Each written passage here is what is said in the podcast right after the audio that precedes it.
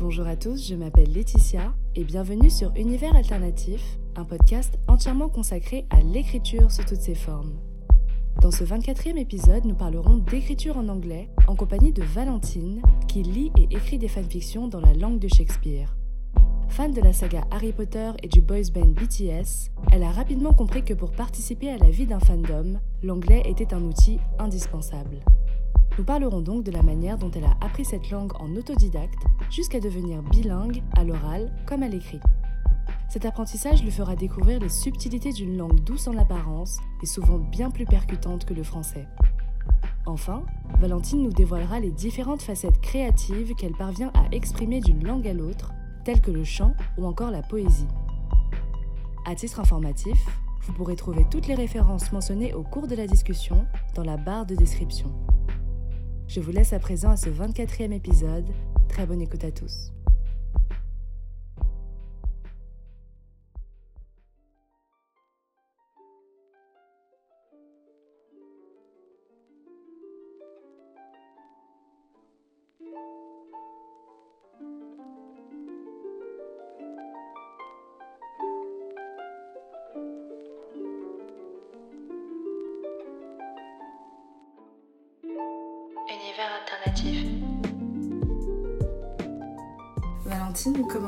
Très bien en ce moment parce que je suis en vacances et c'est pas tous les jours donc.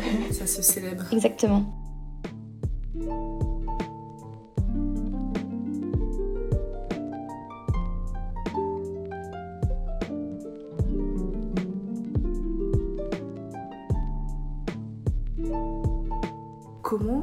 Tout bêtement tu as commencé à écrire J'ai toujours été euh, passionnée d'écriture depuis que j'étais petite. J'aimais écrire des petites histoires, euh, faire des albums avec des dessins et inventer euh, des petites storytelling quoi. J'ai commencé quand j'étais très petite, ça m'a jamais vraiment quittée. Et puisque je suis une grande lectrice aussi, quand on lit beaucoup, on a souvent très envie d'écrire parallèlement. Mais après, je pense que j'ai aussi eu de la chance avec les professeurs de français que j'ai eu parce qu'elles m'ont toujours encouragée à écrire davantage. Et dès que je rendais un devoir, elles me disaient ah c'est super est-ce que, est que ça te dérange si enfin si je le partage à la classe, si je le montre à d'autres professeurs? C'est toujours motivant d'entendre ce genre de ce genre de phrases. Et euh, surtout quand on est on a cet âge-là, quoi. Quand on a quand on a 11 ans, 12 ans, 13 ans, euh, ça, ça donne tout de suite l'impression qu'il y a un domaine dans lequel on est fort et qu'il faut s'y accrocher et qu'il faut il faut en faire quelque chose et que ça serait vraiment dommage de, de passer à côté.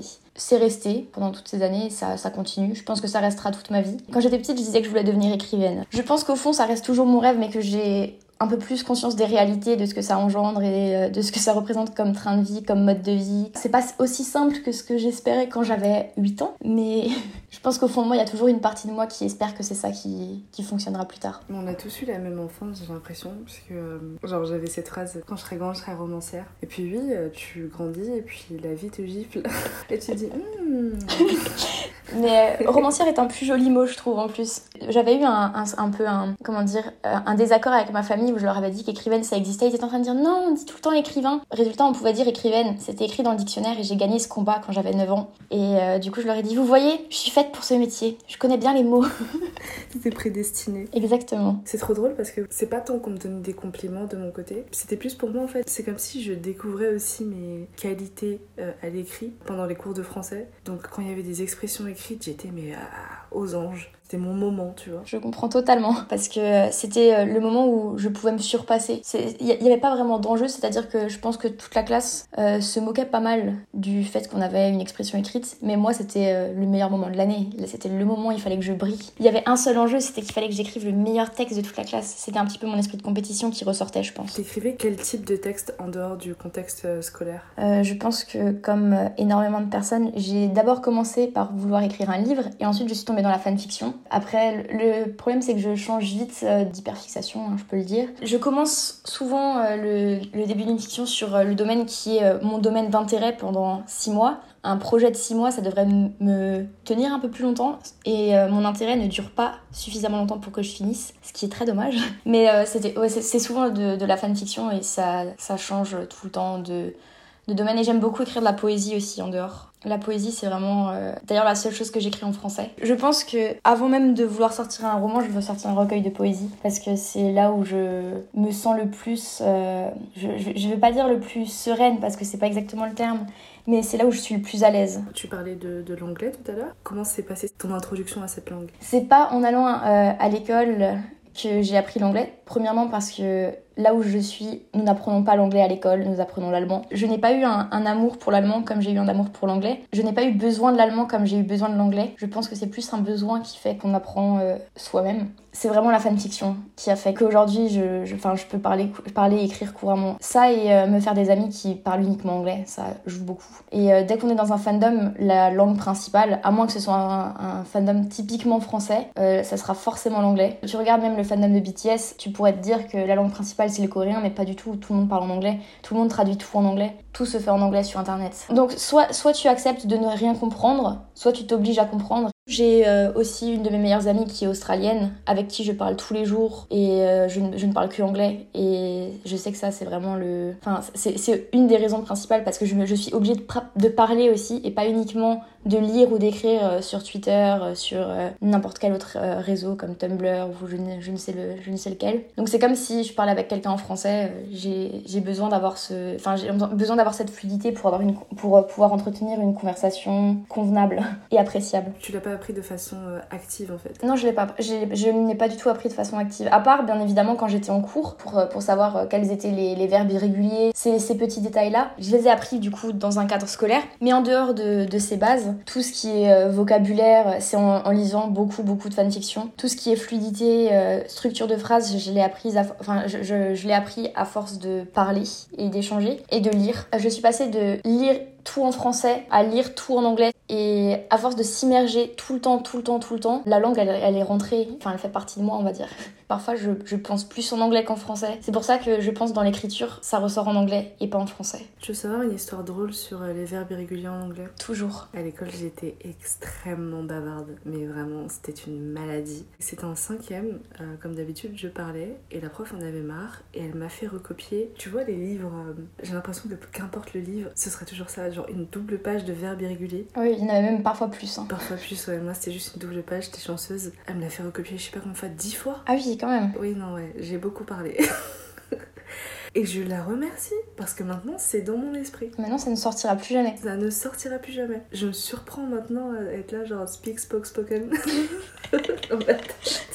Moi, j'ai appris les verbes irréguliers, je les ai appris avec des flashcards. Dès qu'on me demandait d'apprendre quelque chose par cœur, j'avais beaucoup de mal. Ça m'intéressait pas du tout parce que c'était des points un peu donnés. Je me disais, c'est pas, pas là qu'est le réel enjeu de la langue. Même si en réalité, si, hein. c'est juste que j'étais un petit peu bête et j'étais au collège. Et euh, ça m'intéressait pas particulièrement, ce qui exaspérait au plus haut point mes parents, qui ne comprenaient pas pourquoi est-ce que j'étais capable de perdre des points de moyenne au lieu d'avoir un 20 comme plusieurs personnes dans la classe, j'allais avoir un 15 et ils comprenaient pas pourquoi je faisais pas l'effort de tous les apprendre et tous les retenir alors que c'est c'est très simple. C'est vraiment les points les plus donnés de l'année. C'est chiant en fait. C'est juste chiant. C'est pas que c'est pas suffisamment intéressant, mais c'est qu'on se rend pas compte. Quand on aime pratiquer une langue, on réfléchit pas à la grammaire. Par exemple, la grammaire française, j'y ai plus réfléchi depuis que je l'ai apprise. On a envie de la parler, on a envie de l'écrire, mais on n'a pas envie de l'apprendre dans le sens euh, premier du terme. Et ça, c'est de l'apprentissage. C'est pas forcément ce qu'il y a de plus passionnant. C'est totalement vrai. Pour ma part, euh, et ça revient à ce que je disais tout à l'heure à propos d'apprentissage un peu euh, passif, où genre tu, tu, te lèves un matin, limite t'es bilingue, tu dis oh, qu'est-ce qui s'est passé? Mais moi, c'était vraiment les séries. Quand j'ai découvert que les voix originales étaient bien meilleures en fait que les voix françaises, enfin que les doublages, instinctivement j'ai commencé à écouter tout en voix originale. Et vu que je ne comprenais pas en voix originale, je mettais les sous-titres en français. Et euh, au fur et à mesure, j'ai commencé à comprendre les sous-titres en français, donc je me suis dit, bon, bah, histoire d'avoir la bonne prononciation, de savoir exactement ce qu'ils disent, je vais mettre les sous-titres en anglais. Et de fil en aiguille comme ça, ça m'a surpris moi-même d'avoir un bon niveau en anglais et de me débrouiller aussi au niveau de l'accent parce que c'est pas comme si j'avais appris quelque chose en fait. justement, on, s'est intéressé à la langue à partir du moment où c'était plus un apprentissage. C'est ça, c'est exactement ça. Parce que moi, moi aussi, du coup, j'ai écouté en, VO parce qu'on se rend vite compte que c'est bien, bien plus appréciable de regarder un film en VO. En soi, les, les gens qui font du doublage en français, c'est limite pas, pas de leur faute parce qu'il y a des choses qui se traduisent pas bien en fait de l'anglais euh, vers d'autres langues. Et, du coup, quand t'écoutes euh, en voix originale, tu dis Ah, ok, d'accord. En fait, ça change pratiquement tout. Ça te fait considérer euh, l'histoire sous un autre angle. Donc, du coup, tu te dis Mais attends, je vais suivre juste l'histoire avec. Les, les, dialogues originaux en fait parce que je passe à côté de plein de trucs. Après j'avoue que j'aime bien parfois comparer les versions et quand c'est quelque chose qui me plaît vraiment énormément, j'aime beaucoup les écouter à la fois en VO, à la fois en anglais. Enfin, parfois, c'est pas, pas en VO. Je pense à Young Royals parce que je l'ai regardé en français, en suédois et en anglais. J'avais partiel dans deux semaines, donc je me sentais particulièrement concernée par tout ce qui n'était pas mes cours. C'est vrai que c'est très intéressant de noter les petites subtilités de langage et d'observer que certaines choses se traduisent, d'autres ne se traduisent pas. Certaines choses sont mieux dans une autre langue. C'est trop intéressant. De voir que parfois, il y a aussi des langues qui sont encore plus adaptées au moment que la langue originale. Donc c'est aussi intéressant de comparer les versions parce que même si bien sûr je suis une fanatique des versions originales, parfois j'aime bien aussi comparer pour euh, avoir une, bah, une deuxième perspective ou une troisième, enfin parfois une troisième perspective aussi du show, du, du film, pour voir comment il a été interprété euh, dans une autre langue et dans une autre culture. Ça peut beaucoup varier pour certains trucs.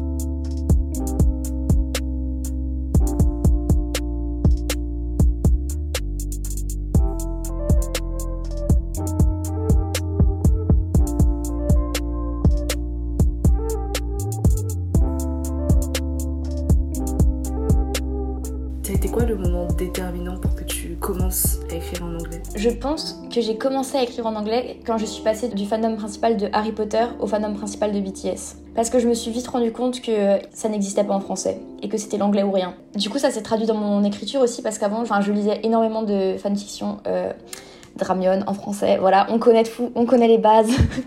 Et, du coup, ben, quand j'ai commencé à lire des fictions BTS, je me suis très vite rendu compte que si je voulais continuer à écrire dans les fandoms qui me passionnent, j'allais devoir écrire en anglais. À force de lire en anglais, tu commences à penser en anglais pour eux aussi. Parce qu'ils existent que dans cette langue-là, dans ta tête. Je sais pas trop comment expliquer ça. Je, t'avais déjà dit d'ailleurs que j'avais beaucoup de mal à lire du drame en anglais parce que pour moi, c'était en français. J'ai essayé, je me suis forcée, je me suis dit, euh, on va faire de la exposure therapy, tu vois. On va, on va, on va lire le Dramion en, anglais à fond. Et en fait, ça ne rentre pas. C'est comme si c'était un autre monde, parce que j'ai le monde Dramion existe dans ma tête, et c'est en français. À l'inverse, tout ce qui est euh, pour BTS et tout, qui était le fandom pour lequel j'avais le plus envie d'écrire après, c'était du coup en anglais. Et depuis, euh, pour tous les autres fandoms, ça n'a pas bougé en fait. Je suis plus jamais revenue au français. À partir du moment où je découvre quelque chose dans une langue, c'est comme si ça existait dans l'hémisphère droit de mon cerveau et dans l'hémisphère gauche, et ça me, ça, ça, me perturbe un peu si j'essaye d'inverser les tendances.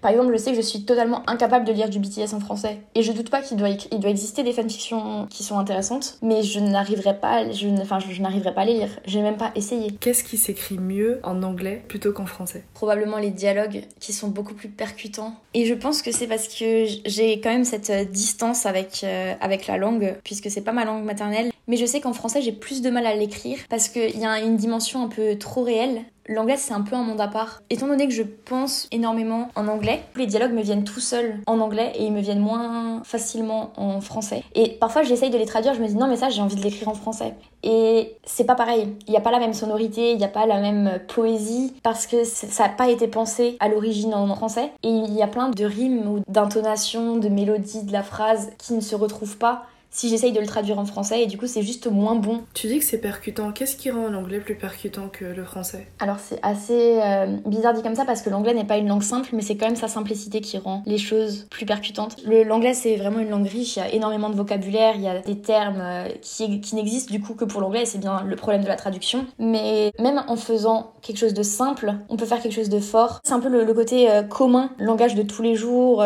c'est pas quelque chose de recherché et pourtant ça peut frapper là où ça fait mal fait parce que plus c'est simple, plus tu pourras exprimer euh, les choses comme elles te viennent. En fait, c'est plus le côté brut. C'est ça, le côté brut, c'est exactement ça. On peut utiliser les mêmes termes pour dire 1500 choses en anglais. Dans une euh, discussion euh, de tous les jours, souvent on entend les mêmes termes, on entend les mêmes mots. Et c'est cette réutilisation des mots. Je trouve qu'on n'a pas l'équivalent en français de ces échanges simples. Je pense que si on traduisait mot pour mot certains textes en anglais et en français, je serais un peu dédaigneuse à l'égard de la langue en français et je me dirais bon, c'est quoi, c'est quoi ce niveau français? C'est terrible parce que je n'utilise pas que des termes recherchés quand je parle et euh, ça dépend un peu en plus de avec qui je suis en train de communiquer. Mais j'ai un peu ce, ce, complexe de supériorité à l'égard du français. Je ne l'apprécie que dans sa forme la plus pure. La qualité que je vise et à laquelle j'aspire, c'est quand même euh, un niveau de langage supérieur que je ne recherche pas quand je lis en anglais. Et c'est pour ça que c'est sa simplicité qui me marque, alors que en français, je suis pas euh, ébahie devant la simplicité. Mais tu sais, euh, le français, c'est une langue un peu prétentieuse, tu vois. C'est un peu une langue élitiste où euh, très rapidement, on va te juger en fonction de ton usage de tel ou tel mot. Exactement, exactement. L'anglais est plus libre dans le sens où tout ce qui va nous importer, c'est qu'on te comprenne en fait. Alors qu'en français, on va te comprendre, mais il y aura plusieurs niveaux de compréhension, tu vois. Exactement. Il faut que tu accèdes au niveau le plus pur. Pour être respecté. C'est ça, pour être respecté. On va vraiment déduire une valeur de la manière dont tu parles. Je connais pas beaucoup de langues, mais j'ai l'impression que c'est quand même très spécifique au français. J'ai aussi cette impression. Les dialogues en français seront plus rapidement euh, guindés, un peu comme... Euh, ouais, voilà, c'est ça. Le, dialogue en français perd rapidement son naturel parce que c'est un concours d'éloquence à la fois dans l'écriture et dans ce qui est fait au cinéma. C'est un peu une, euh, une démonstration des capacités linguistiques d'une personne. Genre, regardez je sais vraiment très bien écrire en français. Regardez la phrase que j'ai réussi à pondre. Mais c'est pas quelque chose qui viendrait naturellement à l'oral. Le français écrit est tellement lointain du français oral. Souvent, les dialogues qui sont écrits en anglais, c'est des dialogues qu'on peut s'imaginer, qui ont ce, côté réel et qui sont pas juste une, démonstration de ce qu'on est capable de faire euh, en termes de langage. C'est un échange. Il y, a, ce côté, bah, justement, la compréhension, c'est ce que tu disais avant. C'est qu'en anglais, il faut être compris. Et euh, c'est ce qui rend les dialogues un peu plus instinctifs, un peu plus vivants. Ce que moi, je trouve vraiment très fort en anglais. Au-delà d'être brut, c'est vraiment c'est palpable, tu vois, c'est visuel. Exactement, c'est palpable, c'est visuel, c'est en 3D, enfin c'est quelque chose, ça existe, à, un endroit ça existe. Mais ça, je pense, ma théorie, c'est parce que l'anglais est très... Euh, il se casse pas la tête en fait. et je dis ça en rigolant parce que des fois je vois des mots et je me dis, mais attends, euh, tu viens de le faire ce mot. Il n'existait pas il y a 5 minutes ce mot. Et le truc, c'est que tu vas le lire et tu vas être là, genre, bah ouais, ça fait sens. Genre, la personne va juste prendre euh, un mug et va dire euh, You mugified me. Non, ce mot n'existait pas avant. mais tu vas le lire et dans le contexte, tu vas être là, genre, mais oui, mugified, yes, yes. Alors qu'en français, c'est pas possible. Le, français est une langue académique et l'anglais est une langue euh, vivante. Enfin, le français est aussi vivant, mais c'est beaucoup plus difficile d'accepter qu'il est vivant. C'est vivant, mais c'est un peu comme le Loch Ness. Tu, tu sais pas trop où est-ce qu'il vit. Exactement. Et, en plus, personne n'est d'accord parce que on aime bien ne pas être d'accord. Donc s'il est vivant pour quelqu'un d'autre, d'autres personnes vont dire non, c'est une langue morte. Enfin, en fait, le français est visuel aussi, mais c'est plus comme visuel comme un, un, tableau le serait, tu vois. Exactement. Mais c'est pour ça que je préfère écrire la poésie en français parce que je trouve que la poésie c'est un tableau, alors que les dialogues, écrire euh, une fanfiction et tout, c'est un film. Le français, ça a ce côté un peu classicisme, romantisme, tous les ismes de l'époque. Il y, a ce côté un peu passé dans le français aussi. Je sais pas comment expliquer ça. C'est comme s'il y avait une barrière du temps barrière temporelle entre le français qui est ancien et l'anglais qui est nouveau. Et du coup, l'anglais, il évolue plus, on l'imagine plus facilement évoluer parce que c'est ce qu'il y a devant nous, alors que le français, c'est figé. Il n'y a, y a, pas le, a pas le mouvement dans le français. Même s'il y a le mouvement dans la poésie, mais c'est le mouvement qu'on va voir euh, comme peint sur un tableau quand il y a du vent à quelque part, les vagues qui sont figées en mouvement. Il y a cette forme de mouvement dans le français. Ça reste quelque chose de fixe. C'est pour ça que ça nous fait penser à quoi comme art euh, La peinture. Ça fait penser à la sculpture. Ça fait. Enfin, ouais, c'est très figé. En fait, c'est ouais, c'est sur un piédestal, mais on l'admire, mais on peut pas le toucher. Alors que l'anglais, c'est une langue à laquelle tout le monde peut toucher. Et, c'est ce qui fait que la langue euh, évolue. Je, pense aussi que euh, au niveau de, du français, c'est ma langue maternelle, j'ai une forme de respect un peu. J'ai moins la volonté de ternir le français. J'ai pas envie de, de, lui faire du tort, j'ai pas envie de lui faire honte. Et du coup, je, je, m'autorise moins de, fantaisie avec. Je me dis pas, tiens là, on pourrait changer la structure grammaticale. Oh non, euh, quelle idée. Alors qu'en anglais, ça me dérange moins. Et je pense que je me permets plus de liberté, mais c'est aussi parce que tout le monde se permet plus de liberté avec l'anglais. Il y a tellement de personnes qui le parlent. C'est une langue d'expérimentation en fait. Mais tu sais, euh, de plus en plus, je me démocratise dans mon usage de la langue française. Et c'est lire en anglais qui m'a fait réaliser que euh, c'était pas moins littéraire que d'inclure des mots ou des expressions, juste des façons de parler de la vie quotidienne en fait. Que tout ne pouvait pas être euh, automatiquement un... Du Flaubert. Oui, exactement. Et, et ce que j'ai pris de l'anglais, c'est juste d'écrire des conversations comme si elles se passaient sous tes yeux en fait. C'est-à-dire c'est les mêmes, euh, mêmes façons de parler, si la personne dit euh, il y a un euh qui est inclus. Et du coup je me suis dit mais attends pourquoi est-ce que en français on se met des barrières? Si la personne elle dit euh, ben elle va dire euh. Et si elle n'utilise pas de euh, une négation complète, c'est pas grave. Et pourtant, au début, euh, écrire comme ça en français, ça semble être un crime. Ouais, mais après tu te... Tu, tu t'en fous. vraiment, vraiment. Qui va... Si c'est un crime, qui va toquer à ta porte? Absolument personne. Et en plus, c'est très apprécié de, de, le faire parce que euh, je, je, pense à euh, une fanfiction que j'apprécie tout particulièrement, à savoir le contrat. je, juste pour citer les chroniques de Potter, la façon dont tu signes à la fin, c'est un terme qui n'a jamais existé dans aucun dictionnaire. Et pourtant, ça, ça fait sens. Et on voit exactement de quoi tu veux parler. Et euh, comme, comme tu disais, mugification ou je ne sais quoi avant, tu l'as fait dans le contrat et ça marche très très bien. Et, un, un, un côté euh, d'autant plus fort en français, je pense, parce que c'est pas habituel et ça, ça sort de l'ordinaire. C'est quelque chose où on se dit waouh, c'est révolutionnaire quoi. Mais je pense que ça l'est pas. Je pense que c'est pas révolutionnaire. Je pense qu'il faut, il faut juste. Euh... Enfin, ça fait très. On vit dans une société, ce que je veux dire, mais. Euh, faut, faut s'enlever juste les barrières mentales en fait de la langue. Exactement. Et c'est aussi le fait de s'amuser en écrivant, tu vois. En écrivant euh, ces sections euh, avec Harry Potter, je m'amusais, mais comme une folle. Je me disais, mais attends, pourquoi est-ce que j'irais pas dans cette direction-là? Alors que dans un autre contexte, je me serais dit, ah non, on reste sur quelque chose d'un peu plus classique. Mais là, vu que j'étais dans le mood, je me disais, mais attends, on va aller jusqu'au bout du délire. Mais quitte à passer pour une folle, je m'en fous. Genre, je m'amuse comme une folle, justement. Donc, autant que ça se ressente à l'écrit, quoi. Ah, mais ça s'est ressenti, ça c'est sûr. C'est amusant à lire, et c'est rassurant de savoir que c'était aussi amusant à écrire. C'est hilarant, vraiment hilarant. Ça me rend heureuse. Merci beaucoup.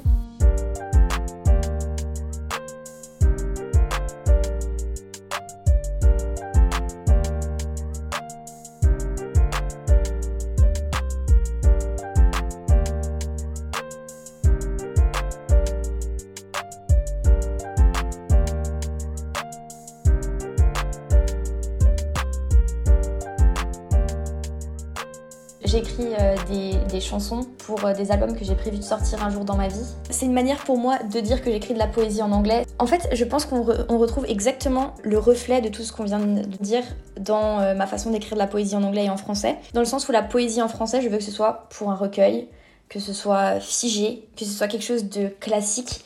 Et à l'inverse, en anglais, quand j'écris ma poésie, je l'imagine directement vivre, à savoir que derrière, il y a des, accords, il y a des paroles.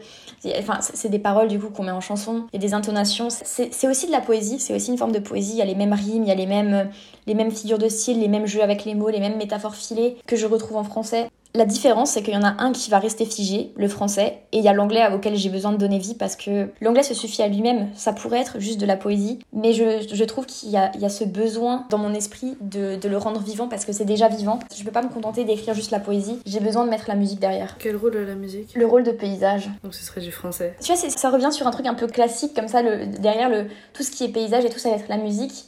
Et après, il y a, bah, a, y a l'anglais qui vient bouger, qui vient apporter la vie à ce paysage. À l'inverse, je n'écris pas de chansons en français. Ça, existe de nouveau dans deux univers très différents, alors qu'en réalité, c'est pas exactement le même art, mais ça se, rapproche énormément parce que la manière dont j'écris un texte de poésie en français et celle dont j'écris un texte pour euh, des paroles euh, en anglais pour une chanson, c'est plus ou moins la même chose, c'est plus ou moins la même longueur. Il n'y a pas de raison de les séparer comme ça drastiquement et radicalement dans mon esprit et dans mon exercice.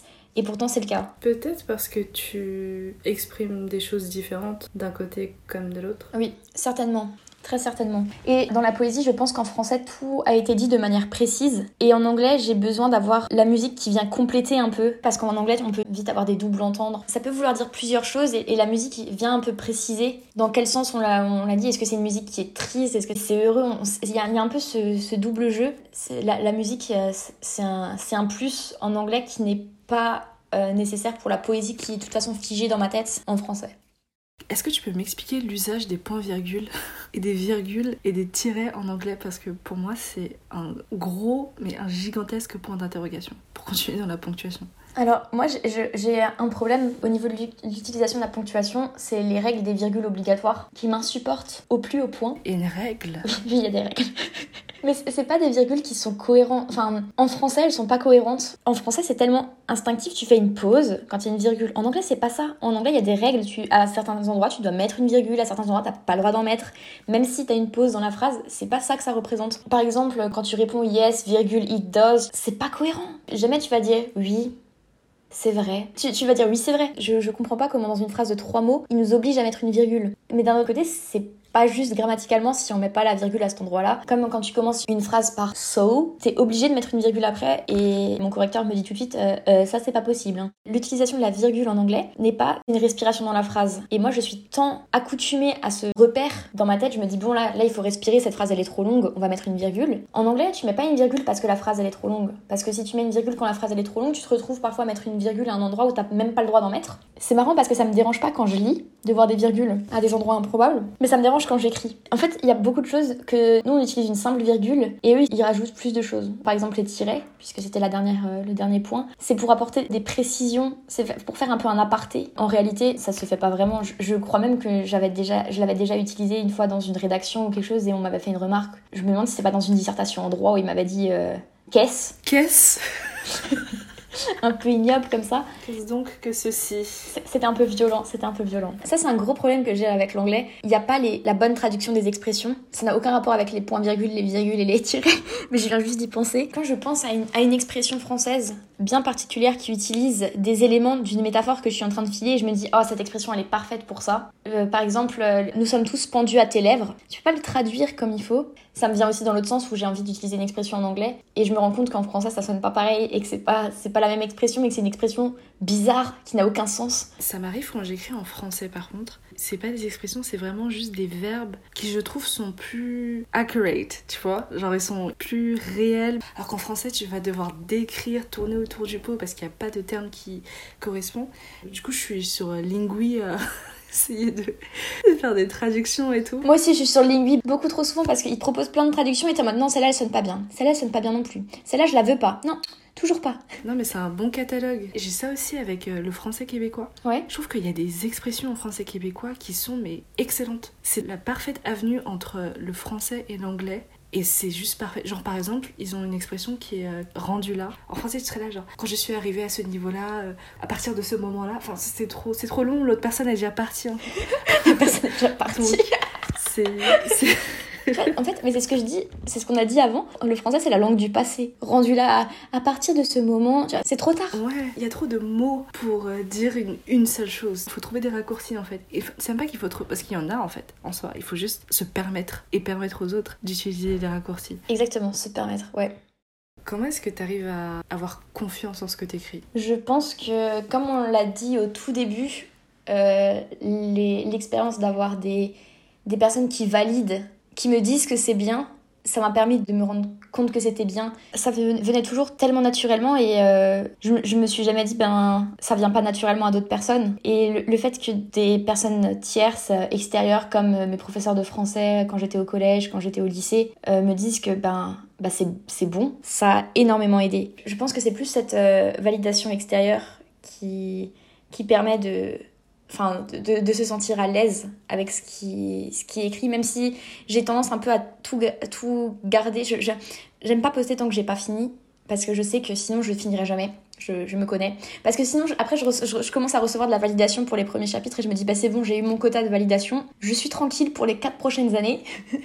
Donc c'est mieux que je n'en demande pas jusqu'au moment où j'ai fini parce que sinon euh, je m'en satisfais. Je pense aussi qu'il y a juste une fois où j'ai euh, une des meilleures amies de ma mère qui m'avait dit ah tu sais euh, ta maman elle m'a déjà dit en lisant ce que t'écris elle en a pleuré. C'est pas du tout ma mère qui me l'a dit. C'est ce qu'elle racontait à, ses amis. Elle a dit ah mais Valentine quand elle écrit j'en pleure. Je, je, pense que ça c'était vraiment le moment suprême où je me suis dit ok c'est bien ce que j'écris parce que faut savoir que ma mère ça a toujours été ah mais tu perds ton temps à écrire. Pour elle c'est pas quelque chose qui est important comme c'est important et vital pour moi. Et le fait qu'elle ait dit ça à une personne extérieure qui ensuite me, me l'ait redit sans, sans qu'elle m'en ait jamais parlé, euh, je me souviens, j'étais en mode, ah, ok, c'est moi qui vais pleurer maintenant. c'est un peu toutes les personnes extérieures qui euh, m'ont donné confiance en mon écriture. Mais toi-même, est-ce que tu as confiance dans ton écriture? Sans la validation extérieure? Oui. Je sais quand j'ai confiance en un texte et quand j'ai pas confiance en un texte à partir du moment où je le finis. Je sais si je sais que c'est bon ou si c'est pas bon. Y a, y a, bien sûr, il y a des fois où j'écris, c'est moins bon. Je le sens, je me dis, ok, c'est pas ce que j'espérais, c'est pas aussi bien et ce sera pas utilisé. Et c'est pas grave. Mais quand je suis vraiment fière de ce que j'ai écrit, je le revis en tant que lectrice. Je vais, je vais me relire euh, et je vais me dire, ok, c'est bon. Étant donné que je ne poste pas tant que j'ai pas fini, c'est-à-dire qu'à l'heure actuelle, je ne poste pas grand-chose et j'ai 1500 work in progress qui attendent partout sur mon ordinateur, c'est insupportable. Enfin, je suis obligée de me valider moi-même parce que je le fais lire un peu euh, à personne. J'ai besoin de réussir à me dire ok c'est bon, ok c'est pas bon, ok c'est bon. J'arrive à ça me le dire. J'ai relativement confiance en moi sur, euh, sur ce domaine en tout cas. En fait, je, je m'éclate quand j'écris. Et je pense que c'est ce qu'il y a de plus important. C'est pas une corvée. C'est mon moment de pause. Non mais trop, c'est de la relax. Est-ce que c'est de la relaxation Je sais pas. Ça dépend des moments. On vient de finir un mémoire, euh, je pense que c'est pas forcément le, moment de plaisir euh, le plus intense. Trigger warning mémoire, hein, parce que là, ce mot, j'en peux plus. Non, moi non plus. En tout cas, l'écriture fictive, c'est 10 sur 10. Ça, c'est un plaisir. On recommande. Exactement.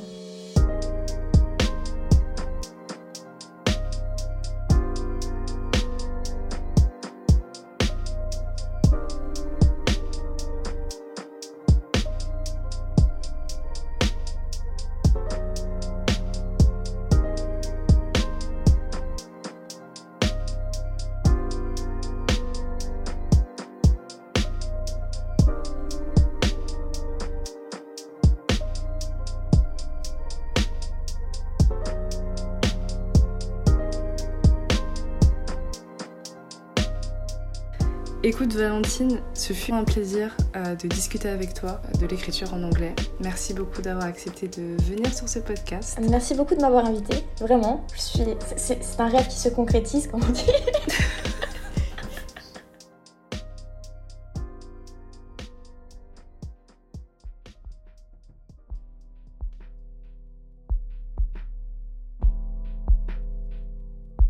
Je vais te laisser avoir le mot de la fin. Et ce mot de la fin peut ou non avoir un lien avec euh, ce dont on vient de discuter toutes les deux. Hémisphère. Merci beaucoup d'avoir écouté ce 24e épisode d'Univers Alternatif sur l'écriture en anglais. Univers Alternatif est un podcast d'écriture que j'ai écrit et réalisé avec les musiques de Beats by Con et Wild Capster. Vous pouvez principalement retrouver Univers Alternatif sur Apple Podcasts, Spotify, YouTube, ainsi que sur toutes les autres plateformes de podcast. Vous pouvez également me suivre sur Twitter à u-du-bas alternatif et sur Instagram à univers.alternatif. On se retrouve dans trois semaines avec un épisode sur le journal intime.